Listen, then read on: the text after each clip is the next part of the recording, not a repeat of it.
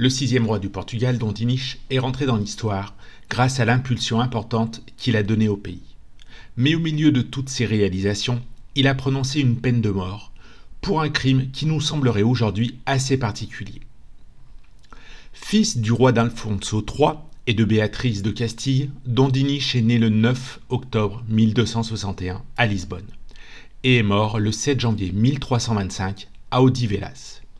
Sous son règne, l'agriculture a connu un essor important, tout comme le pays dans son ensemble, grâce aux différentes réformes qu'il a encouragées.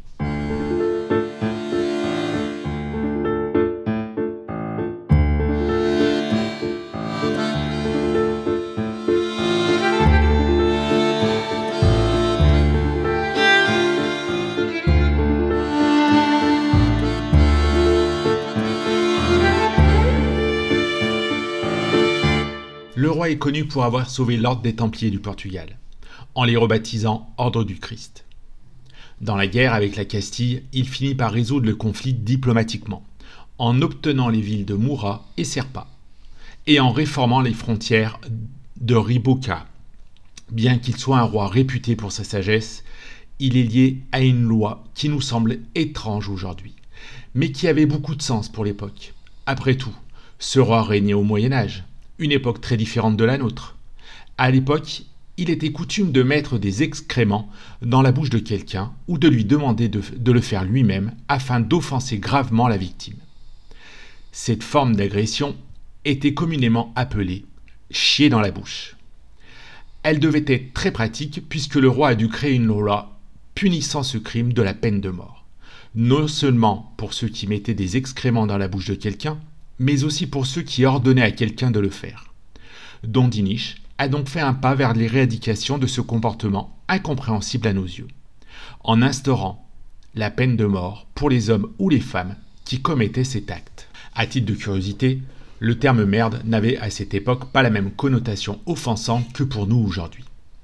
Apparaissant dans des textes juridiques du XIe et XIIe siècle, le mot est même apparu dans le texte de loi de Don Dinis lui-même, à propos du crime, susmentionné, quelle peine doit-on infliger à celui qui met de la merde dans sa bouche?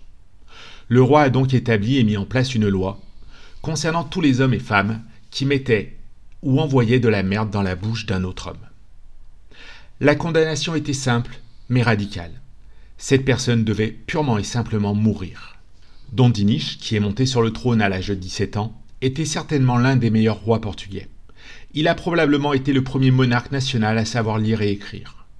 En fait, il est lui-même l'auteur d'un total de 141 textes, comprenant des chansons d'amour, des chansons d'amis et des chansons de moquerie ou de malédiction.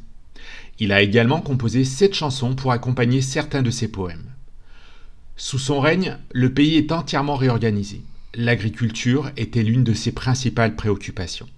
Il a également stimulé la pêche, créé la marine portugaise et construit de nombreux ports et docks dans le pays.